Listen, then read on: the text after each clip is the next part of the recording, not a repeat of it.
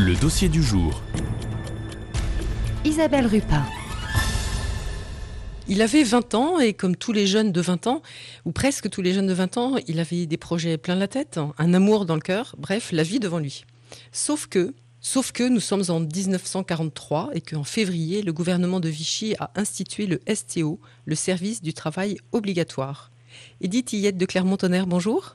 Bonjour. Cette histoire, c'est celle de votre père, et vous êtes acteur. Et avec la compagnie Le Théâtre de l'Irruptionnel, vous présenterez jeudi soir à Évron une pièce à table Chez nous, on ne parlait pas, écrite justement autour de ce qu'il convient d'appeler un drame familial. Oui, on peut dire ça, mais c'est surtout euh, une question qui, euh, alors évidemment, vous l'avez très bien dit, il y a un contexte historique euh, assez dramatique, celui de, la Deuxième Guerre mondiale et, d'un angle mort de l'histoire, puisque le service du travail obligatoire reste encore euh, assez tabou en France. Euh, on découvre encore que Georges Marchais, que Michel Galabru, que des personnalités comme Georges Brassens ont fait le service du travail obligatoire.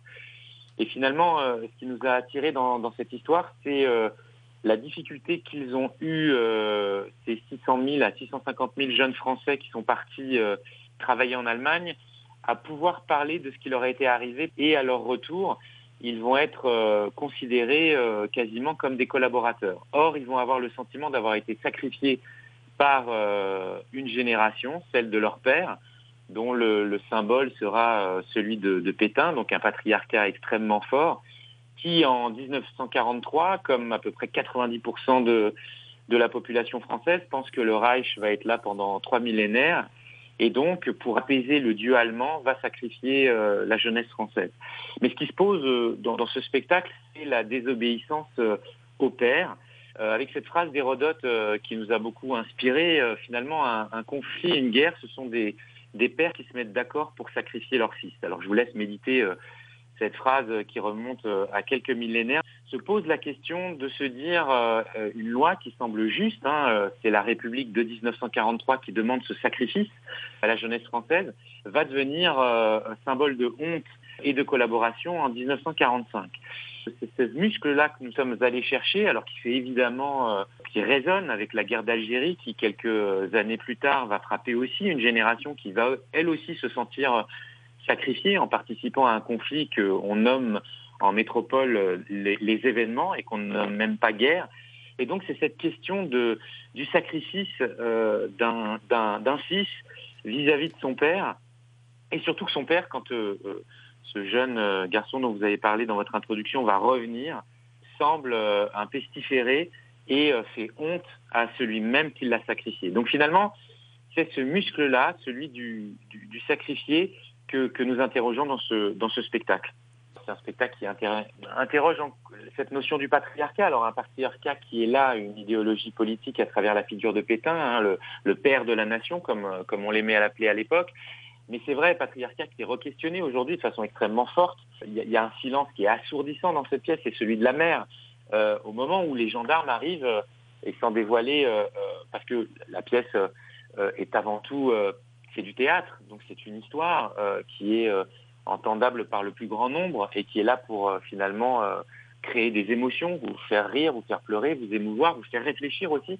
Et il y, a, un personnage qui est extrêmement silencieux, c'est celui de la mère, et on ne sait pas ce qui s'est passé euh, dans, le spectacle. Il y, a un moment comme ça où, le couple s'interroge sur le destin qu'a donné à son fils en disant on suit Pétain depuis voilà c'est le, vainqueur de 14-18 mais là il nous dit qu'il faut sacrifier notre fils ce que l'on a de plus précieux et donc, il y a, débat dans chaque famille euh, euh, française. Alors, il y a les familles où on parle, il y a les familles où on ne parle pas, il y a les familles politisées. Euh, à l'époque, ce sont les communistes, mais aussi plutôt du côté de l'extrême droite, nationaliste. Et on s'aperçoit d'ailleurs dans les études d'historiens, puisque ce spectacle a été fait évidemment avec des historiens, par exemple Virginie Dodin, qui nous a vraiment accompagnés dans, ce contexte, de, de, découvrir que dans chaque famille française, il y a eu débat je vous donner un exemple, une famille d'agriculteurs où il était hors de question que le, que le fils parte euh, faire ce service du travail obligatoire parce que tout simplement, il y avait des blés à faire. Donc, on a exfiltré le fils qui est parti euh, finalement dans les, dans les maquis. Et quelque part, 1943, quand vous regardez et quand vous discutez avec les historiens, c'est le moment où il y a une fracture dans l'adhésion au, pétainisme, où beaucoup de familles françaises vont dire c'est pas possible, on on va pas sacrifier nos enfants. C'est ce qui va d'ailleurs remplir le, maquis français et qui vont augmenter euh, les réseaux euh, de résistance et qui vont commencer à, se structurer à partir des années 44-45. Euh, Tillette de Clermont-Tonnerre, on aurait pu rester des heures hein, à parler avec vous, mais en fait, on va donner surtout rendez-vous à nos auditeurs pour cette très belle pièce qui, comme vous l'avez dit, ne parle pas forcément du STO, mais plus du contexte. Cette pièce qui s'appelle À table chez nous, on ne parlait pas, qui est votre création et l'histoire de, de, votre père. Et c'est donc à 20h30 ce jeudi au pôle culturel des Coévrons. Le prix des places est de 13 euros. Et ça sera précédé aussi, justement, pour pouvoir en parler un petit peu plus, d'un apéro rencontre sur le STO en Mayenne, justement, donc dès 19h. C'est organisé par le réseau Lecture et les services des archives des Coévrons et du département, justement pour euh, peut-être arriver à lever ce tabou que vous évoquiez, euh, Edith Tillette de Clermont-Tonnerre, et qui permettra donc une belle introduction à cette euh, pièce que vous venez jouer chez nous en Mayenne. Donc merci beaucoup. Avec grand plaisir. Et puis à jeudi alors. Merci.